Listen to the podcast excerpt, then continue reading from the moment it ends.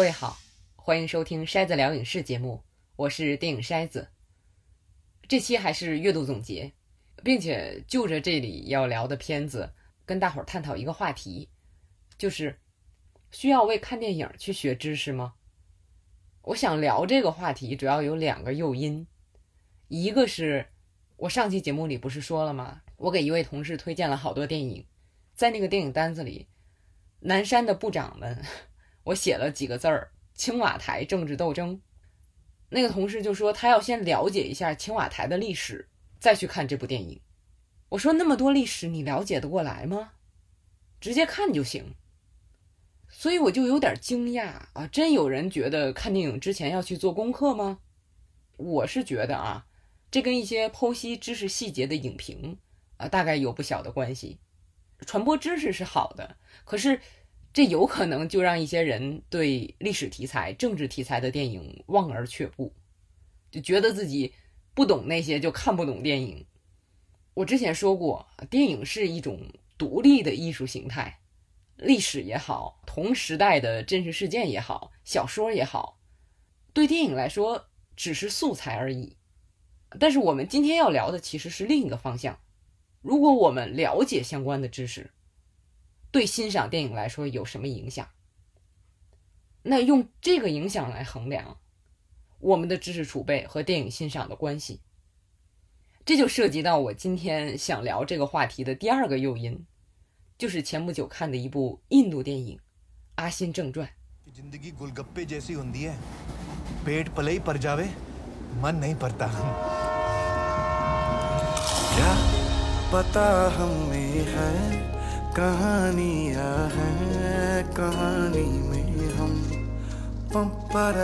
阿辛正传》这部电影，我是期待了很长一段时间，因为主演是我喜欢的演员阿米尔汗，而且这个电影是改编自著名的《阿甘正传》。可是当我终于看到这部电影的时候，比较失望，太平了。就一方面情节上没有对原作进行太大改动。主人公人生经历中那些重大的、很有戏剧性的转折，我们都已经知道了啊，包括小时候生病、长大后参军、对女友的痴情和母亲的关系，还有成为富人，还有因为长跑受到社会关注等等。《阿甘正传》那个电影我好像是看了两遍，但是因为主人公经历非常不平凡，情节就特别容易记住，所以。当看到改编版里另一个人跟阿甘有着类似的经历，就让我很难投入太多感情了，就像是换个人把这个故事又讲一遍的感觉。关键是换的这个人你也很熟，我最早是因为非常火的那个电影《三个白痴》，知道的阿米尔汗这个演员，然后就看了不少他主演的电影，他演的好看的电影还真是挺多的。我觉得值得跟大伙儿推荐的包括《巴萨提的颜色》，讲的是青年人追求真理正义的故事；还有《外星醉汉》，讲的是一个外星人来到地球上，从全新的视角看地球人的故事；还有《神秘巨星》，这个国内上映过，我是在电影院里看的，比在影院里看的另一部《摔跤吧，爸爸》更喜欢。还有一部叫《孟买日记》，很文艺的片子。讲的是生活在孟买的青年们，啊，因为巨大的贫富差异啊，所经历的不同命运。最后要推荐的一部啊，我觉得简直是电影改编的杰作，叫《未知死亡》。它是根据克里斯托夫·诺兰的记忆碎片改编的，就是男主角失忆了，他的妻子被杀害，而且他的记忆只能保持十几分钟，所以他就必须得用宝丽来那种。快速出照片的那种相机来拍照，提醒自己刚刚发生了什么。现在一想，这明显是智能手机普及之前才能有的故事了。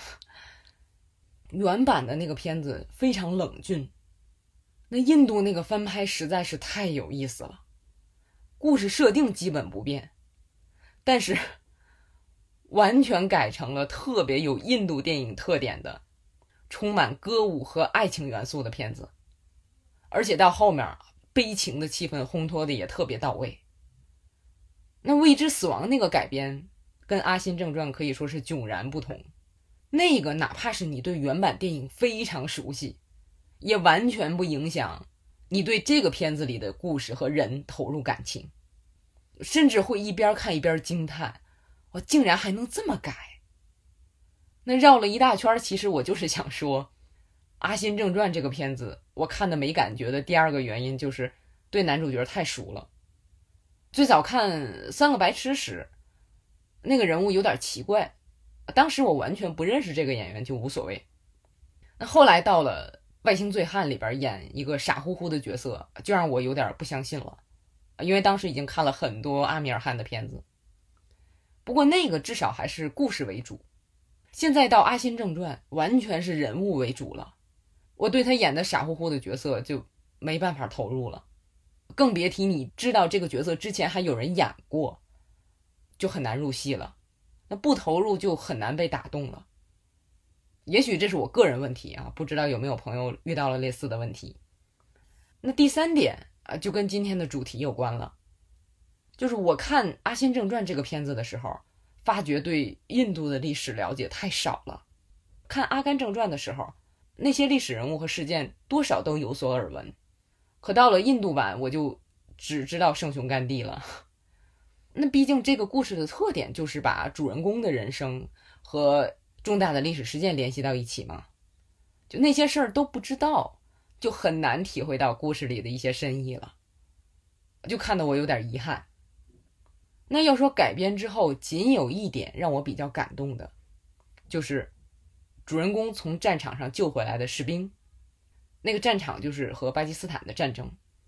再不了解印度历史，也能知道印巴之间的矛盾吧？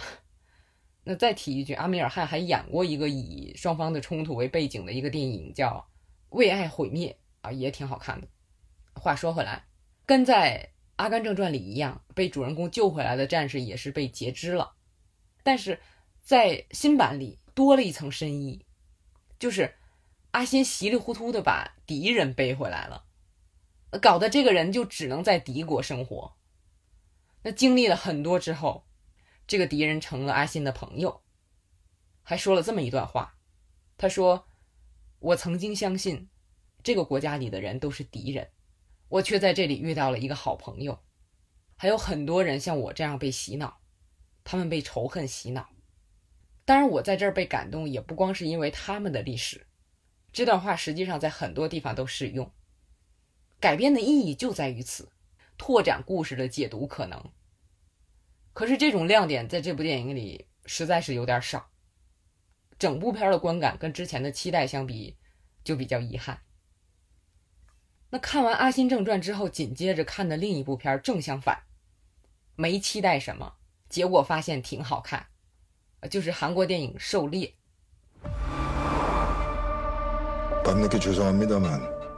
긴급히보고드릴사항이있습니다그쪽정보부에북조선잡자가있어동민我对《狩猎》这个片子没敢抱什么期待，是因为之前 他在戛纳电影节的反响不是很好。我这么一看就感觉，哦，欧洲人看这部片子的时候，是不是跟我看《阿信正传》的时候一样，就不太了解韩国那段历史的话？就感觉不到主人公内心的那种愤怒、煎熬，就不太能理解人物做出的选择，或者说会做到那一步，会做的那么绝。其实我也是，当初看《薄荷糖》的时候，完全不知道一九八零年韩国光州发生过什么事儿，所以看的时候也是没有什么感觉。那我之前在节目里说过，我第二次看《阳光姐妹淘》的时候。看到女学生在街上打架，那跟民众和官方的冲突混合在一起，啊，觉得那段简直是神来之笔。那第一次看的时候，我就不知道那段历史，所以也没有感觉。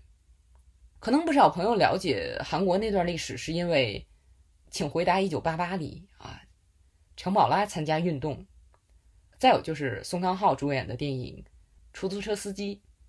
里面也有《请回答一九八八》的主演柳俊烈，再有就是众星云集的电影《一九八七黎明到来的那一天》。那可以说是全景展现韩国八十年代的那段历史。那当你知道了，就会在韩国很多影视作品，包括纪录片、谈话节目里发现有关的信息。那《狩猎》这个电影，我看之前只知道是关于找间谍的。看电影之前看了李正宰和郑宇盛参加了很多综艺节目宣传，基本就介绍到这儿。可是看了片子才发现，啊，这是以一九八三年为背景的故事，讲的是韩国情报部门内部有一个代号是东林的朝鲜间谍，大家就通过蛛丝马迹找这个间谍。那电影前半段是两个部门的领导有私仇，就是李正宰和郑宇盛演的这两个人。好像都认为间谍在对方部门，使劲挤兑查对方部门。作为观众也觉得两个人都像是间谍。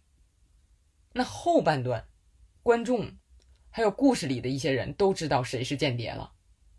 电影就向我们解释另外那个人是怎么回事儿怎么也那么像间谍。这就联系到了一九八零年在光州发生的事儿，让那个人有了巨大的转变。那电影最后的高潮是两个看起来有共同目标的人，在完成刺杀任务的时候做出了不同的选择。那作为观众，两个人的选择我们都可以充分理解了。你没法说谁对谁错，在那种形势下根本就没有万全的选择。能为了自己的信念，宁肯牺牲自己做出选择的，就是英雄。那这个电影是李正宰自编自导自演的嘛？电影里全是熟脸儿，好多演艺界的有名的演员来出演或者客串。《狩猎》可以说是一个很好看的间谍故事，啊，历史背景还让这个故事有了厚重感，也让主人公的选择特别值得回味。可是这层情感，你只有在对那段历史有一定的了解的时候，才能体会到。那如果说这个电影有不足的地方，我就是觉得节奏有点太快了。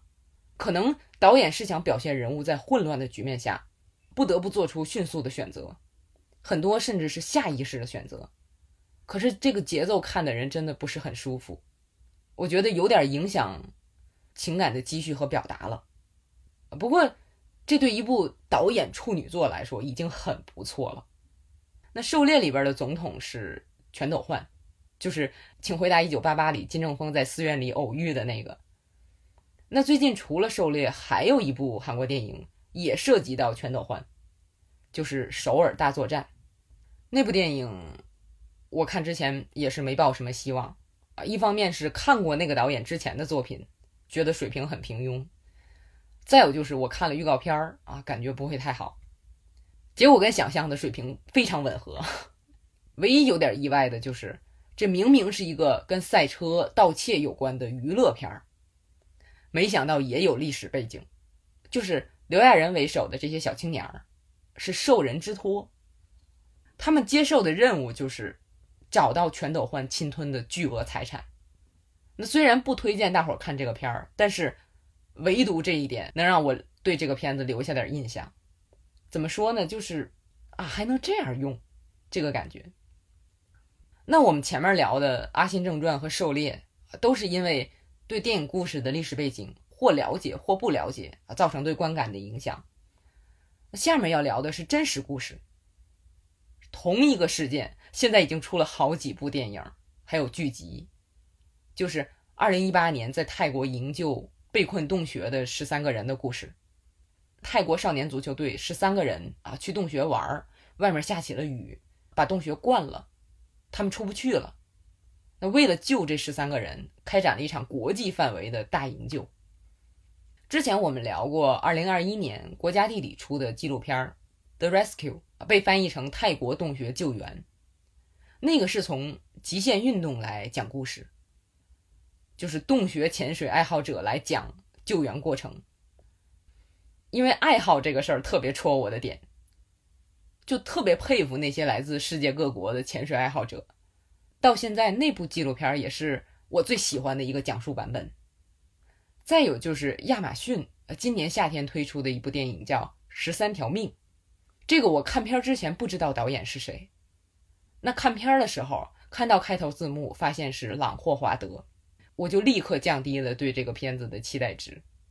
朗霍华德虽然是指导过好几部我喜欢的电影，你像《美丽心灵》《阿波罗十三号》《福斯特对话尼克松》，但是随着年龄的增长，其实大多数导演都这样，就拍摄手法日益求稳。这样的好处就是不会出太大的岔子，像之前汉索罗的单人电影出现创作分歧，导演退出，结果制片方就找来霍华德救场。中规中矩完成任务，蛮好。可是不好的地方就是，很多情节的剪辑和处理，看上去有着明显的时代痕迹。换句话说，就是过时。十三条命就是这样。首先是追求大而全。那一开始，足球队的少年们、家长们、政府官员、海豹突击队，还有来自英国的两位救援人员。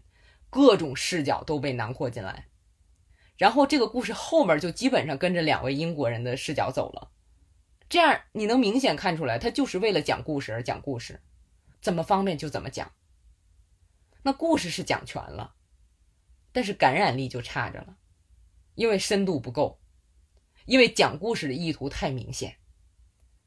而且我之前看过《泰国洞穴救援》那部纪录片了，事件我已经知道了。就更想看看纪录片里看不到的场景，尤其是潜水救人的过程。结果电影里并没有多少，取而代之的是对被困孩子家长的表现、志愿者们的努力，还有政府官员的决策等等。并不是说不能表现这些，而是电影里表现的方式都是我们以往在其他电影里看到的似曾相识的场景，根本不像是现实素材改编。就因为现实素材有很多我们想象不到的，这个本来应该是真实改编的魅力所在，但是这里完全没体现出来。包括两位主角的刻画也是刻板的很，没有纪录片采访时那两个人给人的那种幽默而且有魅力的感觉，反倒是更像霍华德以往作品里那种硬汉的感觉。所以这个片儿我一边看就一边想，朗霍华德这个发挥是我。意料之中的，不过是不是也是因为我看了那个纪录片儿，对这个事儿事先有了了解，所以对《十三条命》这个电影完全无感呢？那接下来不久，我又看了一部讲这个事儿的纪录片儿，解答了我这个问题。这是 Netflix 出的啊，这一个事儿各家都拍了。这部纪录片叫做《受困十三人：我们的泰国洞穴生还录》。我看这个纪录片之前还想。哎呀，又看一遍这个事儿，有必要吗？这也是我没看讲这个事儿的六集电视剧的原因。我觉得我在这一个事儿的影视作品上用了太多的时间，但是结果证明，《受困十三人》这个纪录片也很好看，因为它是完全不同的角度。受困十三人嘛，是被困者讲述他们是怎么坚持下来的，在没有任何食物的情况下。跟外界完全隔绝，根本看不到希望时，是怎么等到救援人员来的？感兴趣的朋友可以去看看。我在这儿就说特别触动我的一点，就是那些孩子的教练啊，其实就是个年轻小伙子，他自始至终都非常内疚，觉得是自己把孩子们带到洞里去玩，结果出不去了。当然，没有人希望发生这种事儿嘛，平时也总去那玩儿。他们进去的时候，甚至还没到雨季，可以说没有这个教练，甚至换一个人带着他们，我觉得这些孩子都很难活着出这个洞。这个教练小时候经历过家人去世，所以他觉得绝不能让这些孩子的父母经历那种悲痛。他家里还很穷，所以出家做过僧人，那他就教这些孩子冥想，保持内心的平静。最重要的是。他让这些孩子倒班挖土，在洞穴里挖洞，并不是真的觉得靠他们自己能挖出去，他只是让这些孩子有事儿做。他觉得如果让他们闲下来，可能就会互相抱怨，一不团结就很容易发生危险。而他们一边挖土，就一边想象着，挖出去是谁家谁家的橘子园儿，然后他们出去摘橘子会不会被人家骂？然后怎么回家等等。哎，我看到那儿差点掉眼泪。哇，这就是在看不到希望的情况下保持状态，让自己有事儿可做，心里留着希望，并为之而努力，哪怕不确定是不是真的能等到情况变好，但只有这样做，才有健康活下去的可能。那或者说，不管所处的环境如何。自己才能比较有意义的活下去。那这个道理不只是在这个故事里适用，所以《受困十三人》这部纪录片证明，你事先知不知道这个事件本身的概况，这个事儿有没有被讲述过，对电影作品质量本身，并不是有着什么决定性的影响，还是要看讲故事的水平、选取的角度、创作者的真诚和勇气究竟有多少。那我们前面聊了两种情况，一种是对背景知识有了解，的确能帮你更好的理解影片，虽然即使你不了解，也不耽误看故事。第二种是告诉我们，不管你有多了解，你了解到的也只是一部分而已。那好的创作者能够在你掌握的信息的基础上，继续拓展你的视野和思维，借此来打动你。那我们下面要说的是另一种情况，有的片子表面上是在讲历史，但是你只要了解一点儿就好，因为它实际上并不是在说历史，反倒需要你对当下所处的时代和环境了解的更多。这就是我们下面要聊的这部电影，片名比较长，叫《有史以来最棒的啤酒运送》。I'd like to go over to Vietnam, track down all the boys in the neighborhood, and give them a beer. I could do that. Do what? Bring in beer. He's not serious. He's hammered. Look at him. The man's stone sober. That's his fifth beer, maybe tops. I'm going to Vietnam, and I'm bringing a beer. Yeah! 有史以来最棒的啤酒运送这个片子的导演和编剧之一，彼得·法雷里，就是曾经获得奥斯卡最佳影片的电影《绿皮书》的导演和编剧之一。那个片子我之前专门做了一期节目聊过了啊，我的态度很明确，就是非常讨厌那个电影。但是对这部新片的观感还是不错的，依旧是讲两个世界里的人的故事。这部片子一是没有弱化问题，二是也没有对现实进行不切实际的粉饰。可正是因为这些啊，对那些喜欢绿皮书的观众来说，啤酒这个片子看完之后，肯定没有绿皮书那个片子看完。能有那么良好的自我感觉？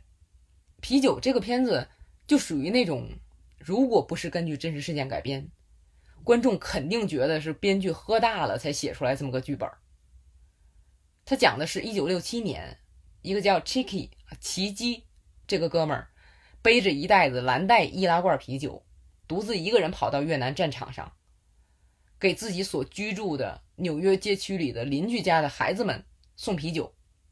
就是邻居在战场上的有一个算一个啊，这些人还不在一个部队啊，他还得到处去找，就冒着枪林弹雨送啤酒这个事儿，无论是现在的人回头看，还是当时他身边的人看，都是神经病。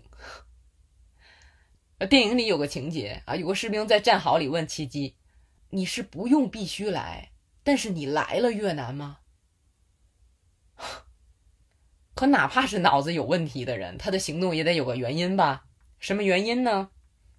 电影开头的那个状态跟现在的美国社会特别像，就是思想分化非常严重。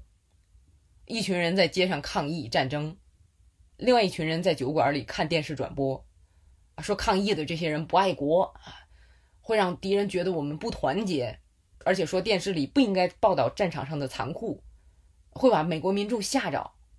这样就没法打仗了。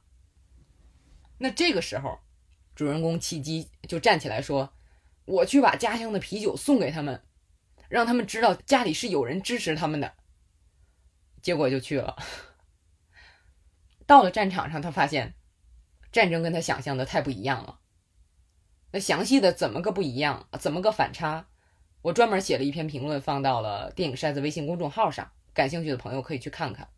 我在这儿重点想说的是，这个电影比绿皮书有进步的一点，刚才说了，是没有粉饰实际的社会状况，把国内的分化、战场上的残酷都充分表现出来了。再有就是，主人公的行为对周围的环境并没有什么影响，甚至对他送啤酒的那些人也没有影响，没有人因为喝到他送的啤酒就觉得自己是英雄了，没有。更重要的是，这个人本身也没有太大的变化。我们通常看到的电影里是一个人经历了一件大事之后就脱胎换骨了。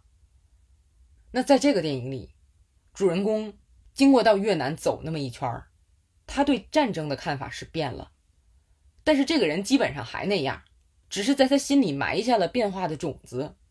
他说：“我以后得少喝一点儿，多想一点儿。”因为他发现自己太容易被官方的宣传蒙蔽了，因为自己懒得思考，就容易轻信。人毕竟是懒的嘛，但是他为此付出了代价，这才准备改变。我们并没有看到他在短时间内的改变，只是决定要改了，甚至有台词还暗示了他不会立马改，要一点一点的改。这其实是更现实的，这就不容易了。人哪有那么容易改变的？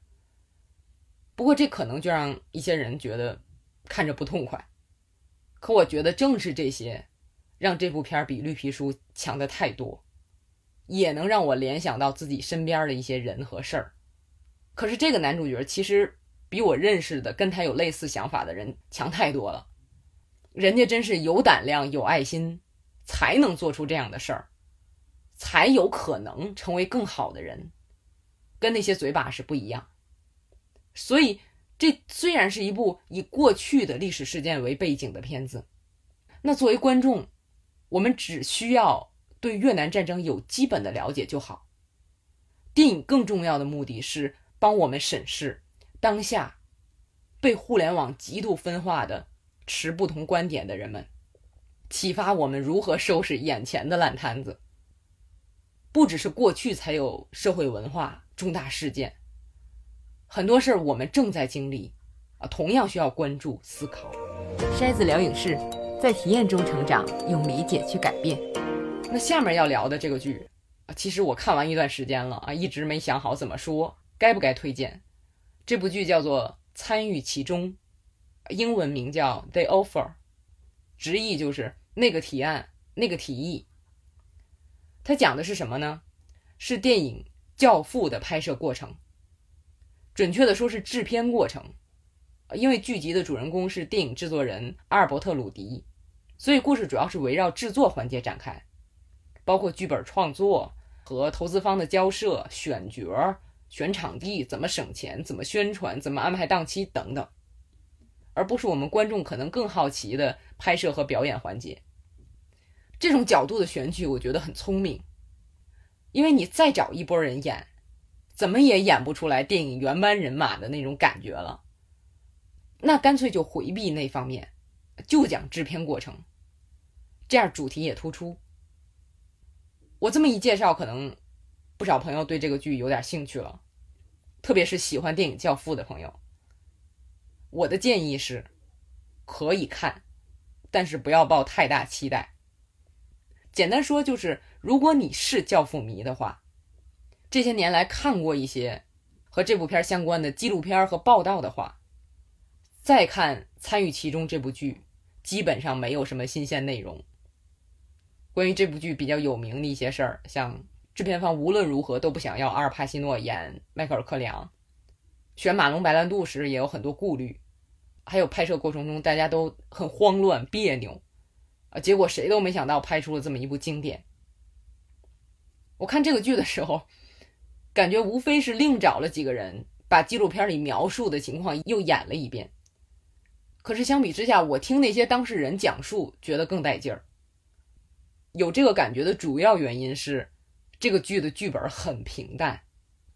你比如，制片人解决问题的方式非常单调，什么事儿解决不了了，去找派拉蒙的各级领导，跟领导斗斗心眼儿，使使性子，解决了。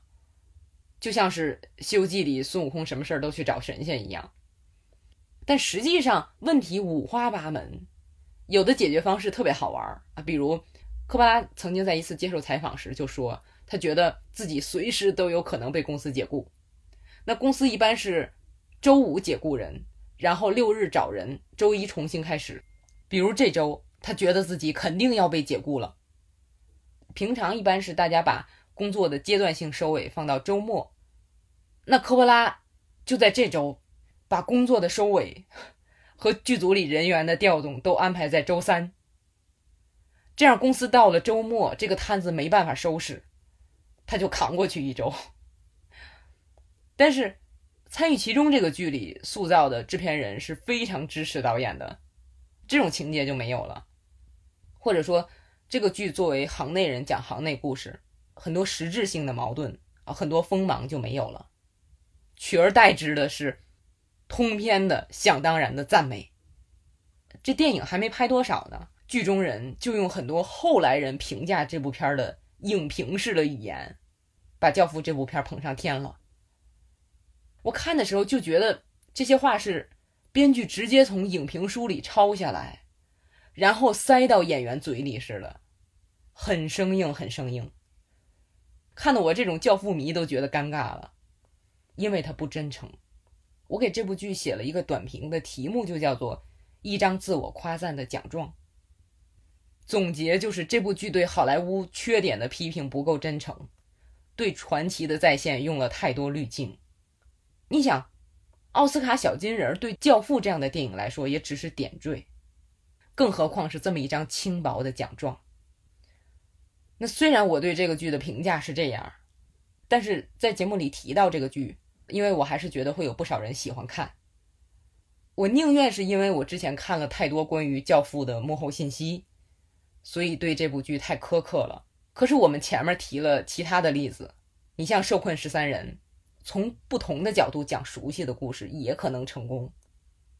参与其中这里其实也是换了个角度，我之前了解的也不是制片人的角度，而是导演和演员的角度更多。可是这个剧换了个角度，我依然觉得没意思。那这个剧在烂番茄上，影评人给出的分数是百分之五十七。观众给出的分数是百分之九十五，所以你可以看出不同人群对这部片的态度。所以我还是好奇啊，各位朋友，如果喜欢《教父》，看了这部剧会是什么感觉？也欢迎告诉我。但是不必强看啊，不必要。那下面接着说和演艺界相关的作品，要聊的是几个著名影星的传记电影或者是传记的剧集。我本来还想。这些传记是不是可以专门做一期节目？可是转念一想，这里很多人都是六七十年代的明星，啊，现在多数年轻观众都不认识了。你如果不认识这个人，他的故事对你的启发性自然就会减弱。你像我们平常说啊，我觉得我的偶像说了一句什么什么话对我启发很大，那是因为他的话我听得进去，掰开揉碎琢磨，啊，甚至还记在自己的小本上。其实别人也说过类似的话，我就当耳旁风了，就是这么个道理。这个明星你得认识。当然，我要说的这些人肯定不是路人，都拍传记电影了。这些名字大伙至少能听说过一些，比如猫王艾尔维斯·普雷斯利，比如玛丽莲·梦露。那电影《猫王》的导演兼编剧之一巴斯·普鲁曼曾经指导过《红磨坊》《了不起的盖茨比》。都是那种让人眼花缭乱的片子，所以发现他是电影《猫王》的导演，我觉得还挺合适啊。毕竟阿尔维斯的风格也是特别炫目的那种。真见到这个片子，我发现还挺好看。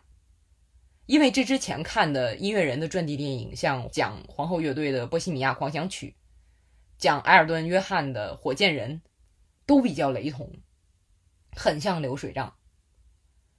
但是这部《猫王》完全避免了窠臼，一个音乐人传记片儿，他竟然设定了一个反派。我前面说的那两部片不是没有反派啊，但都是点缀。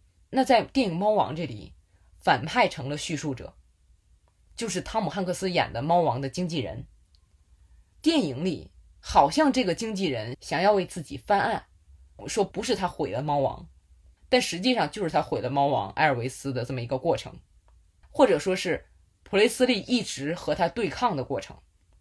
可是这个也只是电影的框架，电影主要还是为了呈现猫王的成长过程，他小时候如何受到非裔群体福音音乐的影响，长大后怎样建立自己的个人风格，啊，这种风格怎么被年轻人喜爱，被当局反对，还有就是普雷斯利对六十年代非裔民权运动的态度，他和母亲、父亲、妻子的关系等等。依然是传记片里边常见的那些因素，但是因为那个在全片忽隐忽现的大反派，这个传记片就不再是流水账了，而是有了悬念。我觉得好看了不少。虽然汤姆汉克斯演的这个大反派有一些卡通化，可是就这个片子本身就比较夸张的风格来说，我觉得是可以接受的。再说，正像前面说的。这个反派角色的贡献主要是结构和气氛上的。这个片子主要看的还是猫王，那演员奥斯汀·巴特勒表现的很棒。唯一让我遗憾的就是我对猫王的歌不太熟。这里边什么时候出现什么歌，一定是有深意的。我不了解这些歌的背景和歌词，相信这一点是对欣赏电影的效果是有减损的。可也不是看所有的传记片都需要了解传主的作品，因为有的片子他编剧都不在乎那些作品，比如《金发梦露》，我因为还挺喜欢安纳德·阿玛斯的扮相的，呃，不光是形似，好像还有点神似，对电影也是比较期待。结果一看，什么呀？好像很艺术，一会儿彩色，一会儿黑白，一会儿慢镜，一会儿闪回。但实际上杂乱的很，有一种想到哪儿说到哪儿的感觉，而且完全集中于梦露的个人生活。要命的是，你能够明显意识到那些对私生活的描写是不可信的，甚至充满了阴谋论。我看完这个片儿的最大感觉就是，把这么好的一个题材白白糟蹋了。玛丽莲·梦露啊，美国电影学院在电影百年的时候。评选过五十位明星，男女各二十五。她在女明星里排第六啊。凯瑟琳·赫本、贝蒂·戴维斯、奥黛丽·赫本、英格丽·褒曼、格丽泰·嘉宝，然后就是玛丽莲·梦露啊。人家是有标志性的风格，又有作品。跟玛丽莲合作过《七年之痒》和《热情似火》的导演比利·怀尔德就说过，她身上有一种优雅的粗俗。而他又自然而然的知道笑话在什么地方，他来第一次彩排就能做的绝对完美，只要他记住了台词。我非常生气于他不出现，我等着他，压抑着我的尊严，但只要他到场了，就算是要演八十条我也接受，因为第八十一条会非常好。这是《对话比利怀尔德》那本书里的原话。讲述梦露人生的影视作品里。我最喜欢的是二零一二年的一部纪录片儿，这边翻译成《梦露人生》，是很多女演员念梦露的日记和信件。从那里边你可以感受到梦露对人生的理解，她的苦恼，更重要的，她对事业的追求和野心。能走到那一步的人当然有野心。用那部纪录片里的说法，就是梦露创造了一个形象，使她获得了巨大的成功。但是那个形象也把他自己困住了，这是我对梦露最主要的印象。可是这部新片《金发梦露》里，这个主人公就是有着严重的童年阴影、恋父情节、精神脆弱、爱情迷茫，也不知道怎么就稀里糊涂的成名了，但是从来也没享受过成名乐趣的明星，演的角色也都不是想演的，好像从表演上也没得到什么乐趣。最后稀里糊涂死掉的这么一个不快乐的灵魂。那电影结束后一看字幕，是根据一部小说改编的，就是说它甚至不是以梦露的真实人生为蓝本，而是一部带着明显的社会偏见色彩的小说改编的。小说的作者还是女性啊，当然这种偏见不分性别。要命的是这个片子还特别长，一百六十六分钟，快三个小时。我劝大伙儿，如果不是有大把的闲暇时间啊，就别浪费在这上了。气人的是，我最近看的这样的女性传记片还不止这一部。电影《梅艳芳》，我看的是分成上中下三部的导演剪辑版，二百二十五分钟，更长。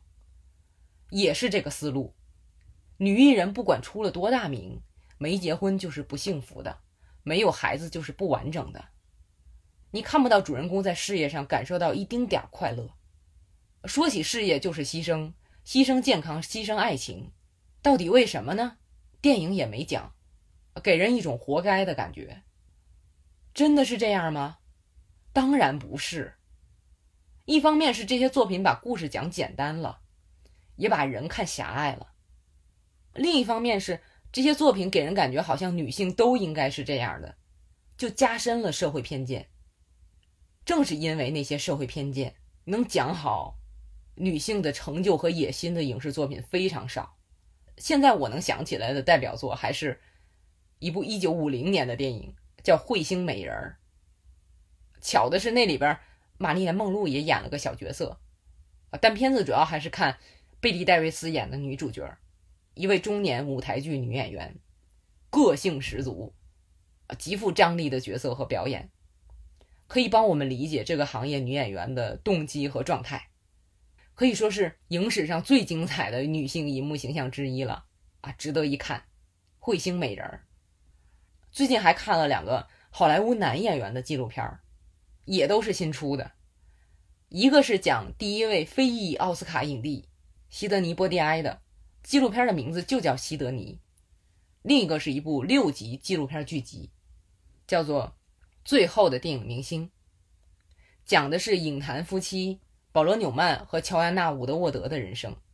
这两个纪录片在讲男演员的时候，就更注重他们的事业、演艺生涯的崛起、高潮、表演方法和风格、代表作的社会影响。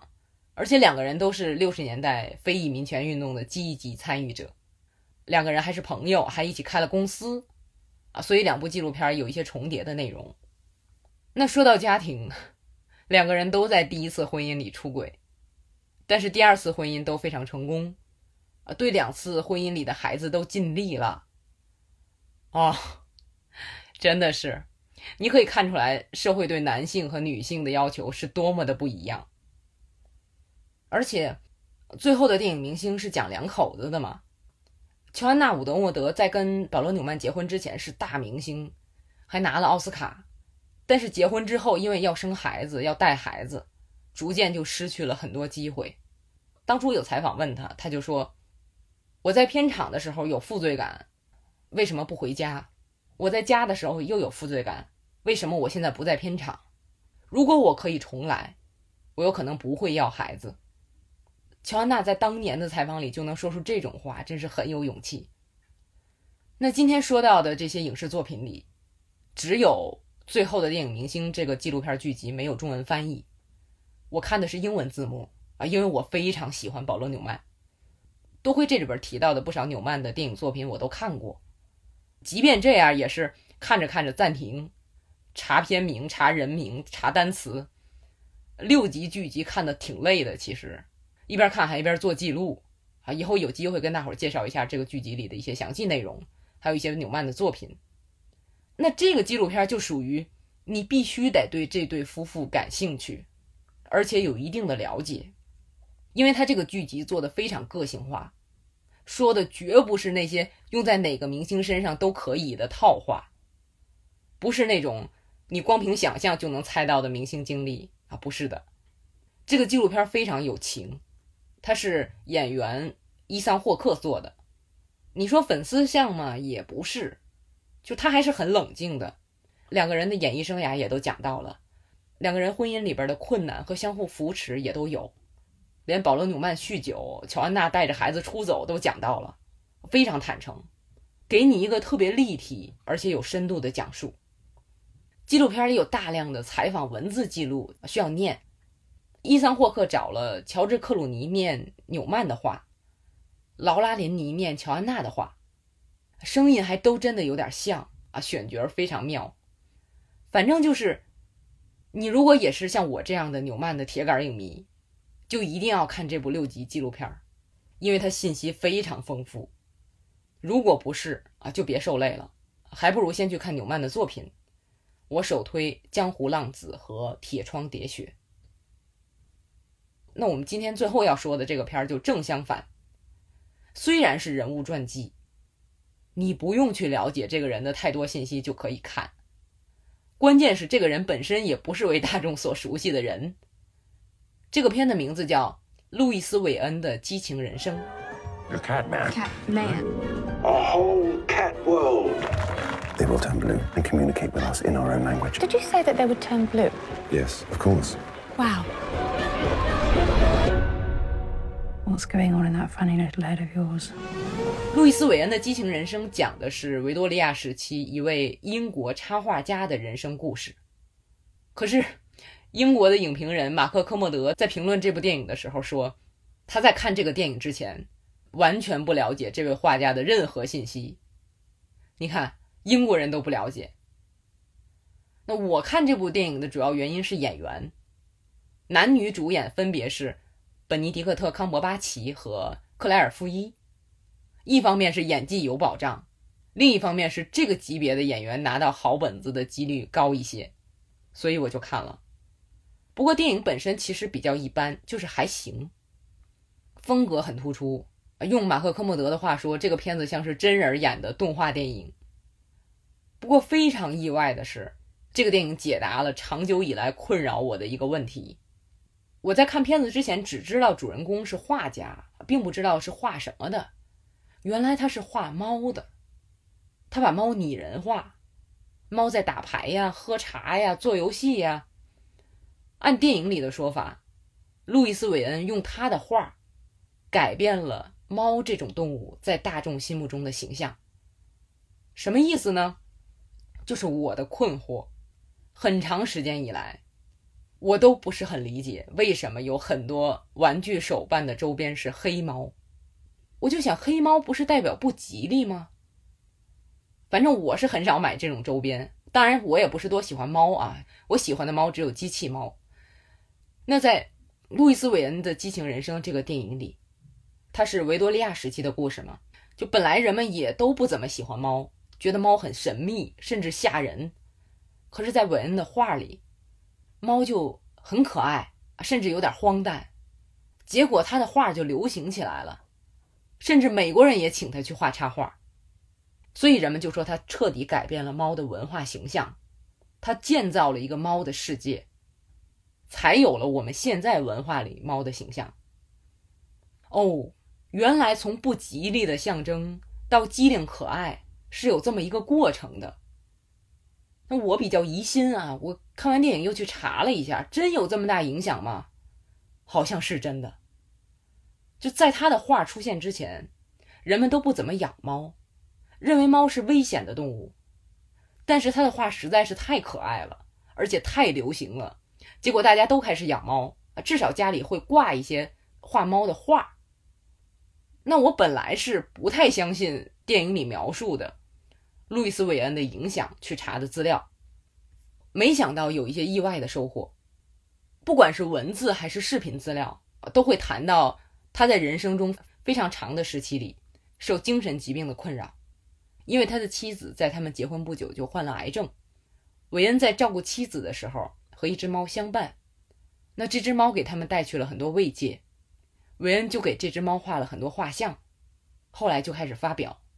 那妻子去世之后，他的画越来越有名，但是他的精神状态就越来越不好。电影里提到了，因为没对这些画申请版权。韦恩自己也没有因为这些画赚到钱，他的晚年生活就很困苦，精神疾病也越来越严重，被家人送进了精神病院。后来这个事儿被大众知道，很多人都出手相助，这里边包括科幻小说之父赫伯特·乔治·威尔斯，还有时任英国首相的斯坦利·鲍德温，都出手相助，社会为他筹了相当多的援助款项，来帮助晚年的他。这个人生很坎坷啊，但是我在看电影的时候倒是没太大感觉，结果看一些讲他生平的视频，掉了很多眼泪，我自己也很意外。一方面是说精神疾病在当时，其实现在依然是被认为是非常恶劣的事情，大家对患病的人避恐不及。实际上是对不一样的一种恐惧。艺术家多多少少都有些不一样，正因为不一样，才能冲破我们的惯性思维，给我们带来杰出的艺术作品。这个世界就是因为不一样才美丽啊！很多人说，因为患病，路易斯·韦恩晚年的画作跟年轻时有很大不同。相当多的心理研究把他的画风变化作为研究对象，可其实他晚年的画作也特别有特点，也很值得欣赏。电影里有，大伙儿也可以去搜一下。这是精神方面，还有所谓的不一样。另一方面是韦恩的一生，在外人看来，至少是从电影里看来是很艰难的。当然，每个人有每个人的艰难。那他是小时候因为兔唇，跟外界接触少，好像有一些社交障碍。那克服了很多反对意见，跟妻子结婚，但是妻子又很早的离开人世。那家里。许多妹妹需要他资助，那他本人又经历着越来越严重的精神疾病。但是他的画，给许许多多的人带去了快乐。电影结尾放了好多他的画，我保准，不管你喜欢不喜欢猫，看到那些画都会嘴角上扬。也有人说，他后来的画风的改变啊，不一定是因为精神疾病。也可能单纯是他对绘画技术的追求。那因为在他临近生命的最后时刻，他画了一张画来感谢那些帮助过他的人。那幅画其实又回到了他最初的创作风格，一只微笑着的猫。下面写着一句话：“我很开心，因为大家都爱我。”我看到那幅画，眼泪就哗哗的流下来。电影里。妻子艾米丽对韦恩说过一句话：“她说，你是个棱镜，生命的光会由你折射出来。”我看到那句台词的时候，就立刻把这句截了下来，因为我当初在起网名的时候，向朋友们征求意见，其中一个我想到的网名就是“光影棱镜”，所以对“棱镜”这个词儿还是很有感情的。那话说回来。路易斯·韦恩后来真的是一直在践行着妻子的建议，他让生命的光透过自己，折射出异常美丽的光谱，照在这个世界上，真好。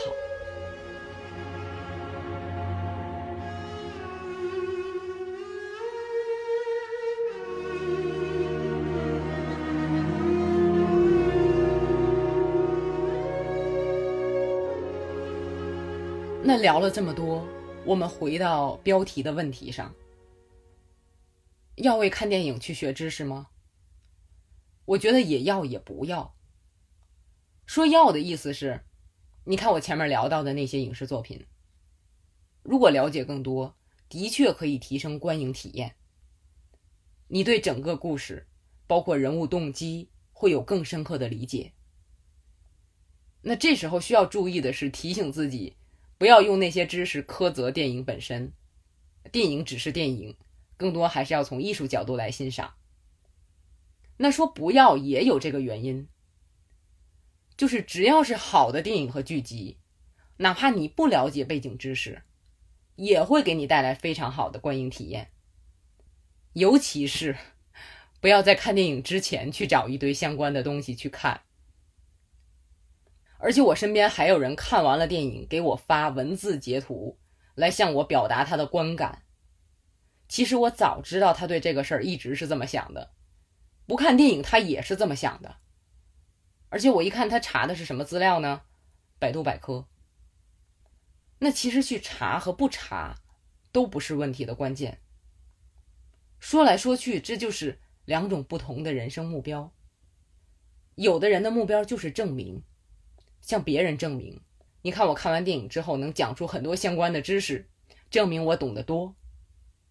向自己证明，你看我看之前就知道很多比电影里还多的知识，电影里这个不对那个不对。每看一个电影都在证明我的价值观是最正确的，我的思维领域神圣不可侵犯。那跟这类证明的人不同的是，有的人的人生目标就是体验。啊，知道这些会让我有这样的体验，不知道会让我有那样的体验。那为了总是有不同的观影体验，我要不停的学习，这样我就能在看新电影时有更多的体验，重温老电影的时候有跟之前不一样的体验。那我在看电影的时候是这个体验，然后我查找跟这个电影相关的资料的时候，又有了更多的体验。那这个又跟电影相互佐证、相互升华，我的思维领域是不断拓展的，这个世界无边无厌。这两种人生的目标都无可厚非。我的经验是，无论哪种价值观的人都根本不可能说服另一种人，就跟有史以来最棒的啤酒运送里那样，枪林弹雨都很难改变，只靠推荐电影更不可能。我最近真的是在这个事儿上碰壁碰的鼻青脸肿，所以做这个节目只是希望和同号的朋友们抱团取暖，并且在有限的条件和能力之下，用自己手里这面棱镜，折射出一点好看的光，哪怕只是闪一下而已。那好，这期就聊到这儿，感谢把整期节目都听完，我是电影筛子。如果你喜欢这期节目，欢迎给我点赞。订阅《筛子聊影视》这个节目，还有向你的同好推荐这个节目。我们下期节目再见。